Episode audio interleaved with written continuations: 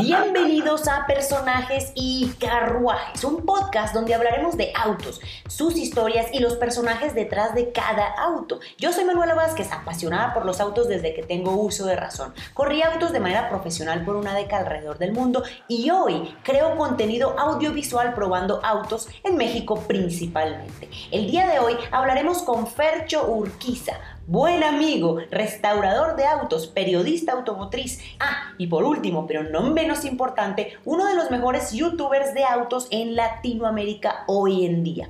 Y por supuesto, conoceremos hoy también, obviamente, a su querido Porsche 911S del año 75. Pero antes de comenzar, te pido un poco de paciencia con el audio, ya que este formato nació para YouTube. Entonces, quizás el audio no sea el mejor y quizás tendremos algunos momentos donde hablaremos de cosas que sería mejor ver. Pero bueno, aprovecho para invitarte a que te pases por mi canal de YouTube también para verlo. Y eso sí, después del episodio número 10, ya todo está pensado para podcast también. Así que entonces espero disfrutes del episodio de hoy y bienvenidos. Vamos con el episodio. Fer Churquiza es un niño que nunca creció. me habla mi papá y me dice, Fer, se inundó la casa y le cayó un muro a los tres coches y... Hola, bienvenidos a el segundo video de este nuevo formato que tenemos en el canal, que se llama Personajes y Carruajes. Como pueden ver, por aquí ya tenemos a nuestro carruaje y nuestro personaje de hoy, el invitado de hoy, es un gran piloto, restaurador de autos, también se podría decir que periodista y eh, una persona que a partir de una dificultad creó una gran oportunidad y hoy, a mi parecer, es uno de los mejores youtubers que tiene México. Con ustedes, Fercho Urquiza. Fercho, muy bien, ¿y tú? Muy bien también. ¿Cómo va todo? Hola. Gracias por estar aquí. No, hombre, a ustedes. Bienvenido a este nuevo formato. Debo decirte que me encanta el nombre. Personajes y carruajes es un gran nombre. ¿Sabes quién es la autora? Que está ahí detrás de la cámara. Fer, muy Bien, bien, Me gusta el nombre, me gusta el nombre. Fer, Oye, pues bienvenidos a su casa qué cool espacio, qué cool trabajo, qué cool vida. Muchas gracias. Wow, wow, wow. Y yo ya di una pequeña introducción. Ok. Pero me gustaría que tú le contaras a las personas que quizás no te conocen, porque yo creo que la gran mayoría de los que están ahí viendo ya te conocen, pero ¿quién es Fer Churquiza? Pues Fer Churquiza es un niño que nunca creció. y, la verdad es que he tenido la, gran suerte de poder dedicarme a lo que más me gusta, que son los coches, en todos sus formatos. O sea, realmente todo lo que hago. Tengo un programa de radio, tengo la marca de camisetas, que es esta, se llama Living 2. Está cool, es el coche. De hecho, es este coche. Em, el programa de radio, la marca de camisetas, un taller, el tema de creación de contenido en redes, todo relacionado a coches. Y la verdad es que es lo que, lo que más me ha gustado desde que soy niño, ¿no? Desde pequeñito. Desde chiquito. Y es una historia que ya vamos a empezar a contar pero debo de, mencionar antes de continuar con esto, Fer, soy tu fan. Muchas gracias, Manu, y yo el tuyo. Principalmente porque eres muy apasionado. Gracias. O sea, de verdad se siente cuando estás hablando de un auto, no solamente porque estás diciendo su ficha técnica, sino porque estás de verdad sintiéndolo, conectándote con él. Y particularmente fue algo de lo que más me gustó y cuando vi el video que le hiciste a este Porsche 9 11S del año 1975. Correcto. Un clásico precioso. Y quiero que nos cuentes esa historia, lo que ya les comenté ahorita en, la intro, es que fue algo desafortunado, ¿no? Sí. ¿Cómo comenzó todo esto? Sí, la verdad fue algo que no, con lo que no contábamos. Este coche, yo desde, desde niño soñaba con tener un Porsche, es mi marca favorita, y y, si podía ser uno clásico, mejor, ¿no? Entonces yo no tenía la oportunidad de comprar uno nuevo y menos uno clásico ya restaurado, porque son incluso más costosos. Entonces compré este mismo coche cuando no estaba restaurado, tenía hoyos en el piso, estaba completo, pero traía muchas fallas de motor y había que hacerle todo, ¿no? Había que hacerle interiores, había que hacerle gomas, estaba muy, muy maderado de hojalatería y de todo ese rollo. Entonces lo compré y durante prácticamente seis meses lo estuvimos restaurando. De hecho, eh, chico, Saluda a la cámara. Ahí está. Ahí está el autor, míralo. El chico. Con él lo estuvimos restaurando cuando este coche era blanco, pero eventualmente, eh, pues creo que es el coche, el único coche o de los pocos del mundo que se ha restaurado dos veces el mismo año. Porque cuando lo terminamos de restaurar... Fue el mismo año. Fue el mismo año. Cuando lo terminamos de restaurar después de seis meses, yo estaba viviendo en la Ciudad de México y este coche yo lo tenía guardado en casa de mis papás en Querétaro. Y de repente a las 7 de la mañana me habla mi papá y me dice, Fer, se inundó la casa y le cayó un muro a los tres coches y Yo cuando vi esas fotos pedazos. fue como, ¿qué es este dolor Sí. de estómago? No, es una locura. Ahí les mostramos las fotos para que vean gráficamente cómo fue esto. Sí, ¿Qué sí, fue una locura. No, pues, eh, empezando porque me mandó las fotos, yo no lo podía creer. Dije, "Oye, es el coche que acabo de restaurar, ¿cómo me están, o sea, cómo? No, no. ¿Era tu primer coche? Era mi primer coche clásico, sí. Ok. O sea, yo tenía un coche del diario. De hecho, en ese entonces no, en ese entonces tenía una moto. Tenía una Ducati Scrambler, que es en la que me movía del diario y no tenía coche. Y tenía este, y, y cuando me mandó las fotos mi papá sí me, me sacó de onda durísimo. Agarré el coche y me fui inmediatamente a, a Querétaro. Y llegamos a, a literalmente a desenterrarlo. O sea, cuando yo llegué no le habían movido nada, tenía un muro encima, eh, dos columnas y un muro de ladrillos de, de- pescados no sé- encima. Sí, claro. Literalmente sí, tenía en el cofre un pescado. Eso me Tenía en el cofre un pescado. Y todo esto se ocasionó por una lluvia que reventó una presa y pues le elevó un- el nivel de un río que está pasado por atrás de nuestra Se casa. desbordó y- Se hizo mierda el coche y la casa y los cuartos y los, todo. Esto de hecho nunca, justo comentamos fuera de cámara que yo no, no le di mucha bola al, al tema de la casa pues porque era un canal de coches. Pero pues sí, nos tuvimos que literalmente mudar de casa Fue un cambio de vida para todos. fue algo fuertísimo y cuando el coche literal con mis amigos le quitamos los ladrillos encima uno por uno así con, con un martillito le quitamos los ladrillos eh, tratamos de darle la- de darle buena cara y compramos unas cervezas y órale mis amigos de, de la escuela vamos a quitarle todo y con, con un Bobcat le quitamos el- la columna que esa no la podíamos levantar porque pesaba muchísimo y pues el coche pe- hecho pedazos no y mi papá y mi tío me dijeron Fer véndelo por partes Que no hay nada que hacer con a lo mejor te pueden dar algo por los rines y pues por el, el motor quizá lo pueden reparar o algo así, porque este coche, pues no es que no se pueda arreglar, pero, pero es muy difícil, ¿no? Y mi papá fue el que me dijo, pues a lo mejor sí lo podemos, sí lo podemos reparar.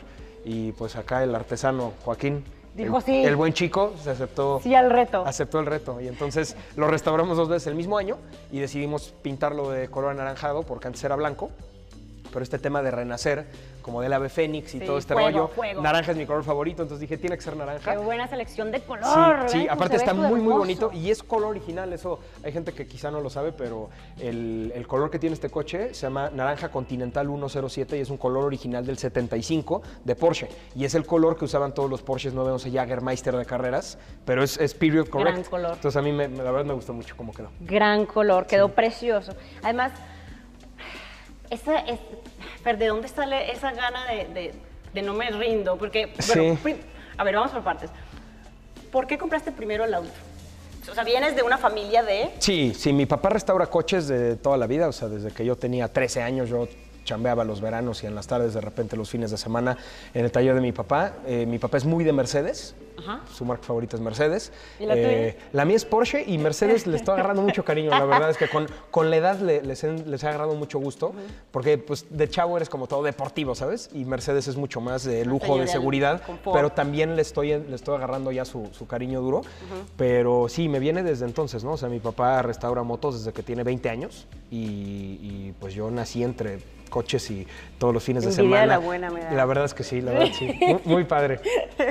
Muy ¿Desde padre. qué edad empezaste entonces con tu papá a meterte al taller? Pues mira, yo iba desde niño, pero cuando ya me empezó a dejar meter mano para no lastimarnos y eso, a los 13 años empecé, un verano trabajé y haciéndolo más eh, pues desde abajo, ¿no? O sea, de aprender desde cero, porque y, y fue mi primer trabajo y mi papá me dijo, no vas a ganar más que el, que la- que el menos experimentado de mi taller. Pues, como por qué, ¿no? Si no sabes hacer más que él. Tú aprende. Entonces desde cero, desde cero empezamos a, a aprenderle un poquito de todo y, y, pues sí le agarras mucho el gusto, sobre todo a los autos clásicos, ¿no?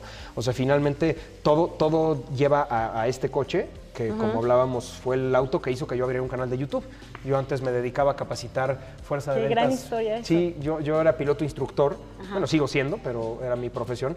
eh, ser piloto instructor y capacitamos fuerza de ventas específicamente de Nissan y de Renault a nivel Latinoamérica y pues yo eso lo hice durante cinco años, por eso viví en el DF. Y a raíz de todo lo que pasó con este coche, decido abrir un taller mecánico, que es en donde están ahorita, eso se convirtió. y, y, pues ya de ahí surgen más proyectos. Y al documentar la restauración de este coche, que durante un año mi canal de YouTube fue única y exclusivamente este coche, de ahí empezó a crecer. ¿Qué año lo abriste? ¿Qué año fue? 2017, septiembre de 2017. Hace poco. Ya casi llegas al medio millón de suscriptores. Ya 440 vamos. ¡Bravo! Sí, Venga. ayúdenos. Suscríbanse, ahí les dejo los- las redes sociales de Fercho para que lo sigan. Gracias, no lo siguen todavía, no sé qué están haciendo porque el No, contenido hombre. que haces es increíble. Además con tu hermano. Sí, sí, con mi hermano. Todo se fue acomodando porque mi hermano estudió marketing y yo estudié comunicación. Y la parte de, mucha gente piensa que estudié ingeniería mecánica y no, o sea, la parte de saber de coches es más empírica. Creo que has Y- estado ahí con sí, las manos metido. sí, y yo en lo que siempre he estado es en capacitación y publicidad y todo ese rollo. Y mi hermano estudió marketing y entonces compramos mucho equipo para hacer eh, producciones para clientes. Impecable. Y lo acabamos, sí, y, y- y hacemos eso, pero lo acabamos también usando para producciones internas para el canal, pruebas de manejo y restauraciones y cosas, y quedan, quedan unos entregables bonitos, la verdad. Muy bien hechos, ¿eh? Gracias. Muy bien hechos. Fer, bueno, entonces, esa es tu niñez, esa es, digamos, tu adolescencia, y luego te compras tu primer clásico. Que es esta máquina, pero era blanco, era, era se, se veía muy distinto, o sea, se veía bien, Sí. pero se veía distinto. Este coche originalmente era café con interior como beige. Y bueno, o sea, eso lo, lo vi en los, en los papeles, ¿no? Porque cuando yo lo compré era blanco con interior negro. Ajá. Pero traía unos asientos Alema R de AutoZone, de estos eh, tuning, que están bonitos, pero no como para no un clásico. Y, y traía los rines azules y traía, está como tuneado. Frankenstein. sí. Frankensteincito, y, pero estaba completo. Entonces yo siempre soñé con un Porsche y a los 20, yo tenía 26 cuando compré este coche. Y entonces lo compramos y lo restauramos y después pasa el accidente y pues eso nos da la oportunidad de restaurarlo ahora sí al 100%. Porque cuando lo habíamos restaurado la primera vez lo restauramos Por encimita, Sí, cositas. sí, o sea, eh, bien hecho, pero no al, no al 100. Y ya con este, como se llenó de lodo y de agua y de todo, pues tuvimos que hacerle sistema eléctrico nuevo, alfombras nuevas, tapicería nueva, gomas nuevas, cromos, pintura, llantas, frenos, todo. O sea, este, coche, este coche es nuevo. Y nos tardamos dos años, man. Y la gente en YouTube me decía, oye, es que ¿por qué vas tan lento? Puta, pues compadre, te invito el sábado que quieras a que nos vengas a ayudar porque le estamos dando lo más rápido que una podemos. chamba. Pero todo, o sea, y, y- y esa escuela de hacerlo así de bien, pues es lo que nos lleva hoy en día a hacer proyectos como este amarillo, que se está haciendo hasta cero, ¿no? O sea, es un coche que se desarmó hasta literalmente hasta el último tornillo Ajá. y cada cosa que se le vuelva a poner o es una pieza nueva o es una pieza restaurada. Entonces, es un coche 2021 Pero de los 70, al mismo tiempo es, es 73 y 2021, ¿no?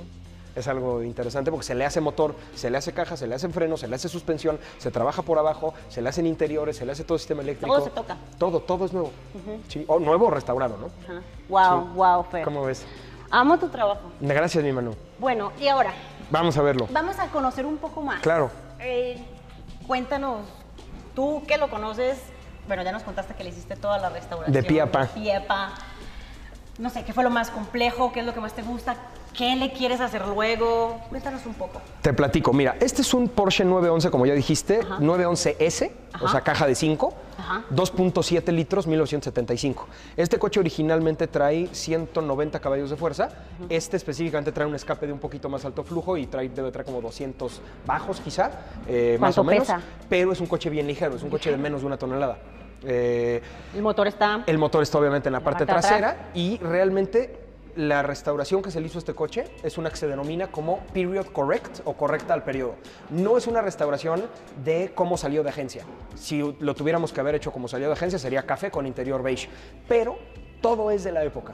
O sea, trae algunos detalles de modificación, pero todos correctos a la época. Por ejemplo, el color sí lo pudo haber llevado en la época. La cola de pato no la llevaba el encanta 911S, la cola de pero era un accesorio opcional de Porsche.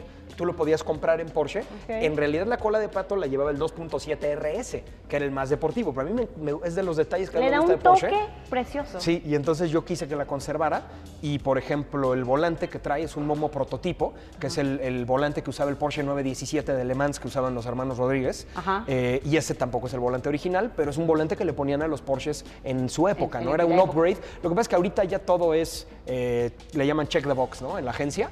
Al- al- si tú ahorita compras un Porsche nuevo, te venden los asientos normales o los de fibra de carbono o los bucket seats del RS. Y te venden esto y esto y esto. Y, o sea, desde la agencia ya te lo equipan.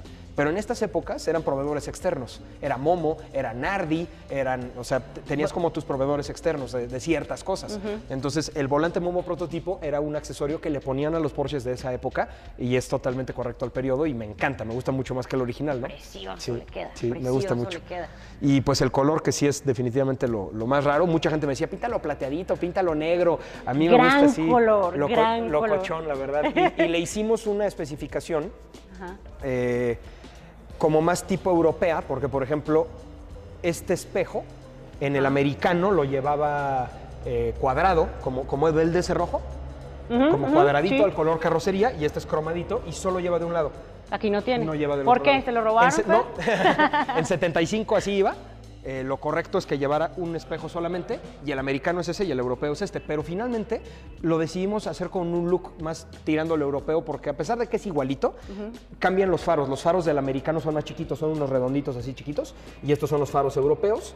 Y Pero este es americano originalmente. Este es americano originalmente, pero trae look tipo, bueno, trae, trae ahorita como medio campechano. Y vi que también tenía algo aquí distinto, ¿no? Sí, los, los americanos traen esto y esto en mica. Ajá. Y los europeos traen esto en mica y esto en goma. Ok. O sea, traen negro aquí.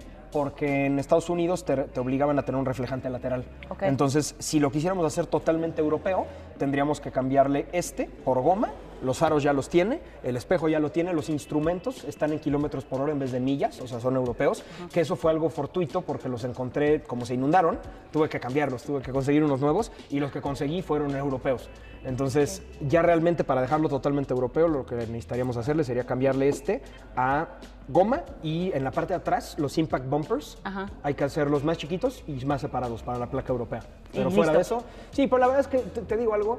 Cuando hicimos el destape de este coche y cuando se lo he enseñado a amigos, de repente me dicen, oye, ¿sí sabías que en este año tenía que haber llevado? Les Pero- digo, compadre, lo hice a mi gusto. Relájate, No va para sí, concurso de exposición ni de originalidad. Es mi coche y es a mi gusto. Es para qué lo vas a usar. Exactamente. Exactamente. Exactamente. Entonces yo, yo la verdad es que no soy amigo de las reinas de garage.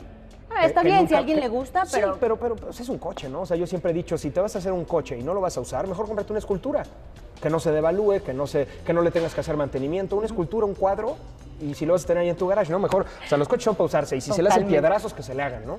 Obviamente cuídalo. Claro. Es más, Yo soy muy cuidadoso, pero, pero no al grado de no usar mis de no usarlo, sino para qué. Exactamente. Me encantó que eso lo mencionaste en un video que hiciste precisamente de ese coche. Lo de, pues, lo más rico de la botella de vino es destaparlo. Sí, es la ocasión especial. Es la ocasión especial, exacto. Sí. Entonces esto es conducirlo. Totalmente, sí, porque, porque terminas, te digo la verdad, cuando yo lo, o sea, yo lo uso poco, lo uso una vez al mes, yo creo. O, o dos veces al mes. ¿Y cuando lo usas, a dónde- qué haces? No, pues voy a dar la vuelta y, y me voy a comer con mi novia o con, con mi familia. Dominguito.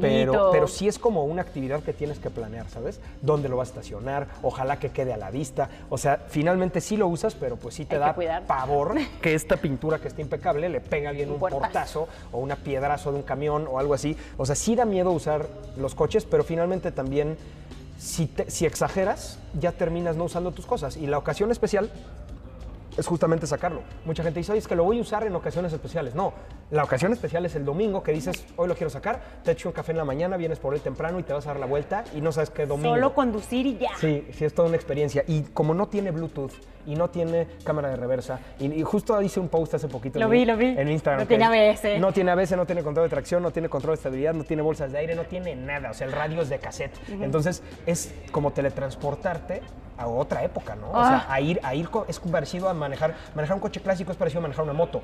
Vas totalmente Conexión full con tu engaged, máquina. es- engaged, o sea, vas manejando, no vienes en el celular contestando, o sea, vienes acá manual y tienes que ver que no se caliente, o sea, es toda una experiencia muy diferente y creo que lo disfruto mucho, ¿no? ¿Qué es lo que más disfrutas de este particularmente cuando lo conduces? El sonido del motor. Ahorita se los echamos a andar, pero... ¿Podemos prenderlo? Sí, sí, sí. Pues sí. vamos para adentro. ¿Sí? Sí. ¿Vamos? Venga. Listo, entonces. Listo, Manu. Wow. Sí. Sí, si te fijas está muy original. O sea, yo no quería que fuera modernizado. Entonces, por ejemplo, el radio que tiene dice Porsche y es un radio original. eh, me parece que es marca Blackput. Y su cajita de 5. O sea, todo está originalito. La verdad es que no le quisimos mover mucho eh, y que fuera correcto al periodo. Este volante que te digo es el Momo prototipo que lleva el centro de Porsche. Entonces, es como que es Hecho para- es para un accesorio tal. original. No es con el que salió de agencia este, pero es un accesorio original. Eh, de las pocas cosas que no le funciona, porque realmente todos los instrumentos le funcionan, es el reloj, pero lo dejé a las 9 y 11.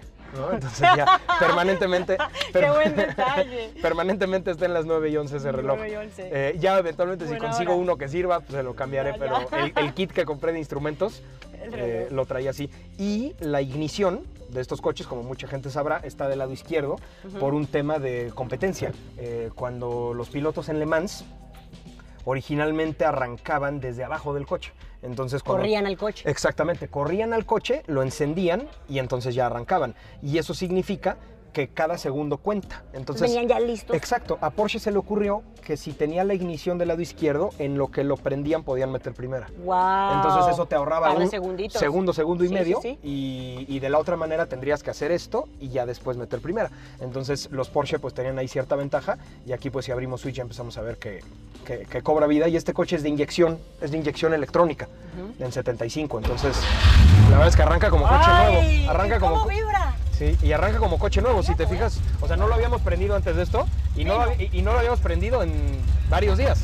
Y, y la verdad es que es un coche que perfectamente, o sea, prende al llavazo y es lo bonito de un coche clásico, pero con la practicidad, o sea, el, el carburador es muy bonito porque suena muy bonito, pero el, el que sea inyectado, pues es menos broncas, ¿no? Claro, arranca claro, claro, en, el de en el frío, en la mañana, en donde sea, arranca perfecto. Belleza de sonido. Sí, parejito, ¿no? El, el motor obviamente se le rehizo. Eh, uch, ya se apagó. Ay, güey, no, se le zafó, se le zafó la batería. Ya, ya le acomodé. Ya acomodaste la Ya está. A ver, ahí ya debería de prender. Ahí está, al tiro. Eso. Lo que pasa es que le estamos haciendo todavía algunas reparaciones eléctricas, entonces la, la terminal de la batería no está bien fija y cuando se apaga, pero le empiezas a encontrar sus mañas, ¿sabes? O sea, yo ya sé que cuando se apaga y le abro el switch y no prende nada, es eso. ¿No? Por eso supiste inmediatamente. y Yo, wow, ¿por qué Inmediatamente. sabes? No, rápido. Telepatía. Y, y algo chistoso de estos coches es que tienen una especie de ahogador. Entonces aquí si tú le levantas, mueve el ralentilla, ¿viste? Mira. Ahí lo puedes acelerar o bajarle. Inmediatamente aquí ves cómo la aguja se mueve. Entonces cuando está frío, lo aceleras tantito y lo dejas a 2000, que a, a 2000 unos minutos y ya cuando calienta le bajas tantito. Y eso está, está pensado por qué, Fer. Porque estos coches inicialmente eran de carburador y después ya los hacen de inyección mecánica, entonces, eh, perdón, de inyección electrónica Bosch. Entonces, cuando tú prendes un coche nuevo, por medio de sensores, te eleva la temperatura cuando Sí, está frío, sí. te eleva las revoluciones y después baja y se nivela. Y esto era la manera mecánica, era la manera mecánica de hacerlo. Es como un ahogador, como de moto de carburador. Literal, Es lo sí. mismo y entonces ya que calienta le bajas tantito y listo, pero la verdad es que sí suena bien bonito. Precioso el Si sonido. quieres ver, finito, ponte atrás y te echo unos aceleroncitos. Ándale, rápido. ándale, porque veamos eso como ruge. ¿Cómo se? Sí, mueve, pero se pare- balancea. parejito, ¿viste? Precioso. Sí, es muy muy bonito este motor. Y te digo que los asientos cómodos. Estos son los asientos originales que debía llevar. Cuando yo, cuando yo lo tenía, la primera vez tenía los estos tuning que te dije, Ajá. y entonces le conseguí estos asientos y en la banca trasera tenía algo bastante ingenioso porque esto está diseñado para poner eh, maletas. Claro. En- el, el motor está atrás, obviamente, entonces este, la cajuela de adelante es, es larga, pero es un poquito, o sea, no es muy profunda que digamos, sin albur, ¿eh? Y, y chéquense, estos eran unos asientitos que cuando tú te, te recargas con tu propio peso se mantienen erguidos, pero cuando no hay nadie, se bajan y es una manera bastante ingeniosa para poner... práctico. Sí, ahí te caben dos maletitas, ¿no? Sí, sí, sí, totalmente. Sí, Hasta, el mercado te cabe. Le rehicimos el cielo, este es de vinil perforado, las viseras son nuevas, le rehicimos el cielo, le rehicimos las viseras, el tablero también se retapizó, se pintó todo. Eh, realmente en una restauración de este tipo, todo lo que le puedas conservar del original vale, ¿no? O sea, vale la pena conservarlo. Entonces todo lo que se pudo salvar o restaurar lo tiene. Y de plano habían cosas que ya estaban tan lastimadas que hubo que reemplazarlas. Pero sí, o sea, este coche, a pesar de que de que sufrió muchos cambios, está muy, muy originalito, la verdad. Y huele muy bien. Sí, huele rico. Huele rico. Sí, es se olor a coche bien, viejo, ¿no? Sí, olor a coche viejo. Y cuando lo prendiste, Sí. ¿cómo huele de distinto? Eh, bueno, mi Fer, ¿y ahora qué le quieres hacer? ¿O lo vas a dejar así? ¿O qué proyectos tienes? ¿Qué Fíjate, viene? fíjate que este coche específicamente ya está terminado entre comillas, porque en los coches viejos nunca terminas, siempre hay algo Siempre que hay algo. hacerle. O sea, por ejemplo, eh, de este yo tengo una lista de por lo menos 20 cosas que le quiero hacer. Que trae un ruidito aquí, que no sé qué, que no que- le marque el reloj, que te- o sea, cositas y estupideces, pero realmente ya se puede usar. Entonces yo estoy feliz de usarlo y mientras lo uso, irle depurando ciertos detallitos. Entonces, este ya queda como lo ves. O sea, realmente a lo mejor mejorarle ciertas cositas, conseguirle una refacción que le faltaba, algo así. eh, pero este queda como lo ves. ¿Y lo vas a vender No. o quieres quedarte con No, este primero vendo a mi hermano, yo creo. Sí, no, no es cierto, Luigi, Luigi, no es cierto, no es cierto, Luigi. No, eh, no, este no lo vendería por nada, la verdad. Fue un coche que lo que vale de este coche no es su precio ni que sea un Porsche. O sea, si hubiera sido un, un Bocho o cualquier otro coche, para mí val- valdría lo mismo. Este coche me cambió a mí mi manera de pensar a la hora de afrontar problemas. O sea, literalmente me, cam- cambió el chip. eh, cuando antes de este coche como que de repente yo era quizá más de, de evitar conflictos, de evitar salidas fáciles, de como que a lo mejor no, no meterte en complicaciones. Y, y a raíz de lo que pasó con este coche, dije, si realmente quieres algo, eh, no es si se puede o no se puede, es ver la manera para hacerlo pasar. Hacerlo Porque- pasar. Exacto, o sea, no, no es si se puede o no se puede, es cómo lo haces. El universo me lo va a dar y Sí. me lo no. no, no, no, es, es qué necesito hacer para que suceda, ¿no? Entonces, Qué gran cambio de chip. Sí, la verdad es que sí me cambió un poquito la, la manera de pensar. Es un coche que le tengo muchísimo cariño porque gracias a él abrí el canal de YouTube, gracias a él conecto con muchísima gente hoy en día. Fue, fue mi primer clásico y el coche que hizo que yo abriera esta taller. O sea, tiene como tantos significados para Por mí supuesto, que no lo vendería. La verdad es que ni aunque me lo cambiaran por un Porsche 911 nuevecito que vaya que me, me Ah. me mordería así de no hacerlo, pero no lo cambiaría. Y, y la verdad es que ya viéndolo desde el lado racional y no yo soy muy romántico y muy emocional, pero viéndolo desde el lado racional, estos coches han subido de precio mucho, o sea, realmente Brutal. realmente se, se valorizan mucho en los, los clásicos, ¿no? Entonces creo que creo que también como inversión es algo bueno, ¿no? Y, y lo, lo bonito de un clásico precisamente es toda esa conexión que tú tienes, pero también si lo piensas como inversión, Sí. o sea, mientras más pasa el tiempo, no es como un auto nuevo que vas perdiendo valor, no, aquí vas ganando. Sí, este, este para empezar sube como, con el dólar, entonces incluso si el modelo no hubiera subido de precio, el simple hecho de que yo lo compré cuando el dólar estaba en 14 y ahorita vale no sé cuánto, pues cambia mucho, ¿no? Yo este coche lo compré bastante barato y, y rara vez digo precios en mi canal porque se, se presta, ya sabes, a, Sí. a malas interpretaciones, Sí, sí. pero se los platico. Este coche a mí me costó 290 mil pesos, que es menos de lo que cuesta un Versa hoy en día. Regalado. Regalado, pero estaba hecho mierda Porque estaba también. tan bueno, porque estaba estaba, muy madreado. Había que cambiarle los pisos, había, el motor estaba mal, no traía buenos interiores, o sea, Pregunta como que de- de- desde mi desconocimiento en el tema a la hora de, mm, afrontar una- un auto que yo diga, sabes que esto es un buen proyecto. ¿Qué le viste bueno que dijiste, sabes qué? Por esto lo compro. Yo creo que el, el peor error que puede hacer alguien, y es, un- es uno en el que hemos caído todos en algún momento, es comprar una basura en 30, 40 mil pesos y Sí. decir, este está regalado, y le acabas metiendo mucho más de lo que te costaría uno en mejores condiciones. Entonces, yo lo que dije que estaba bueno de este es que estaba completo. O sea, tenía todas sus partes, todas sus piezas, o sea, le restauramos muchas partes. Desgastaditas, Pero estaba completo, o sea, estaba completo y es un coche que, eh, o sea, cuando tú compras un coche por partes, por refacciones, o sea, uno de estos, si tú compraras cada refacción en Carísimo. internet, te costaría 4 millones de pesos, Carísimo, ¿no? Entonces, eh, yo creo que el balance para un buen proyecto es que sea rentable, o sea, cuánto te va, o sea, cuánto te costó, cuánto te va a costar arreglarlo y cuánto cuesta uno terminado, Ujú. porque si no, por ahí dicen que te cuesta más caro el caldo que las albóndigas. Si tú compras un coche, eh, si tú compras un coche muy, muy, muy madreado y le metes 400 mil pesos y el coche te costó 50 y le acabas metiendo 450 y terminado cuesta 350, Estás- pues ya no te salió, sí, ¿no? Entonces, a menos de que sea algo muy emocional y que lo quieras y que no sé qué, o sea, si le tienes un valor emocional a un coche en específico, y aquí hicimos un bocho hace poco, Ujú. hicimos un bochito 69 que lo quisieron a full, a full, full, eh, y, y yo, o sea, yo no le gané un peso a las refacciones, las pidieron ellos y fueron 180 mil pesos de refacciones, solo refacciones, Oh. más un año de trabajo. Entonces fue un bocho que, que acabó costando pues una lana, ¿no? Quizá más de lo que costaría un bocho ya restaurado. Pero era un tema más Pero era emocional. un tema de este, era igual que el de mi papá Y y, yo lo lo que quería. haciendo. Exactamente, y entonces pues yo les dije, oye, a mí me cuesta lo mismo, ojalá tener un Bugatti que un bocho. Claro. Pues la misma gente, es el mismo personal, Claro. mismos materiales, Mismo misma tiempo. bodega, todo igual. Sí. Entonces, pues, si lo quieres a full, pues, ni modo, ¿no? Y, fue algo que, que no mucha gente está dispuesta a hacer. ¿no? Meterle lo que se necesita para dejarlo al 100. Pero sí, creo que el factor determinante para escoger un buen proyecto es si vas a comprar una chatarra que realmente te costee hacerlo, porque luego te acaba, o sea, en vez de comprar uno de 50, te puedes comprar uno de 100, Ujú. que, que esté mucho más completo y te ahorras en refacciones. O sea, hay que hacer esa evaluación, ¿no?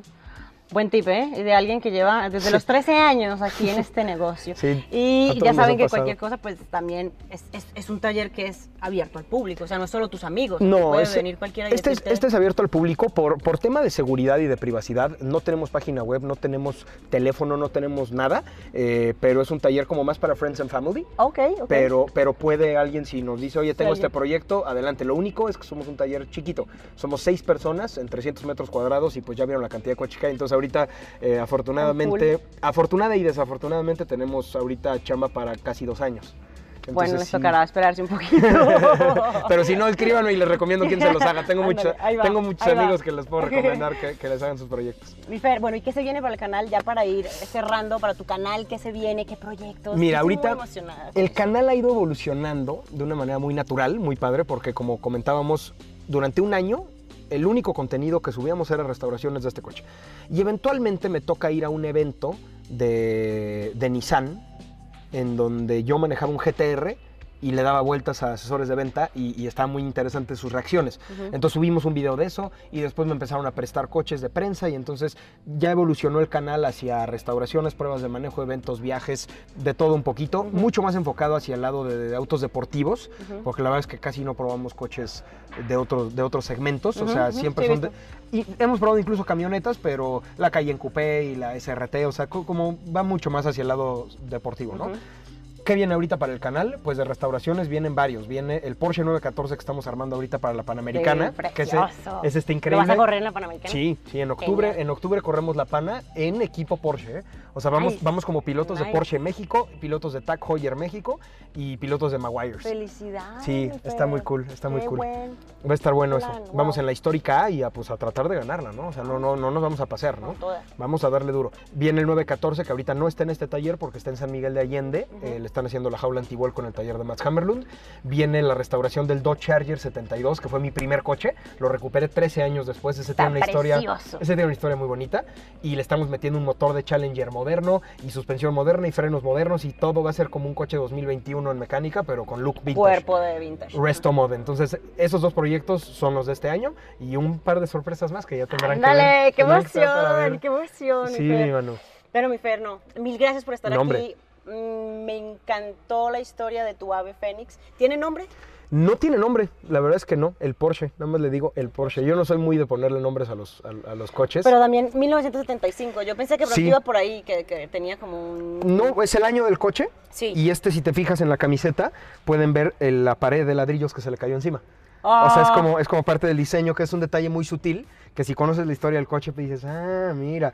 Pero no, en realidad no, no, tiene, tiene un nombre, nombre. como tal. El Porsche. nada más. El Porsche. Sí. Y bueno, otro dato aquí, yo haciendo publicidad. ¿no? Pero es que está muy cool la marca de ropa que tiene Fer. Ah, muchas gracias. Eh, ¿Tienes redes sociales de eso? Sí, bueno, ahí living, la dejamos. Living Dust, como dejando polvo, en todas las redes sociales y la página es livingdust.com. polvo todo el mundo. Vamos a regalar unas, ¿no? ¿Les parece o qué? Me encanta esa idea. Me Va, regalemos en, un el, par. en el Instagram de Manu. Vayan, Ahí va. vayan, va, vayan. Me encanta esa idea. Mi Fer, mil gracias. No, hombre, ¿qué te parece si nos vamos al otro lado para ver algunos de los proyectos que ha hecho mi papá? Veámoslo, veámoslo. Vamos. Eso está genial.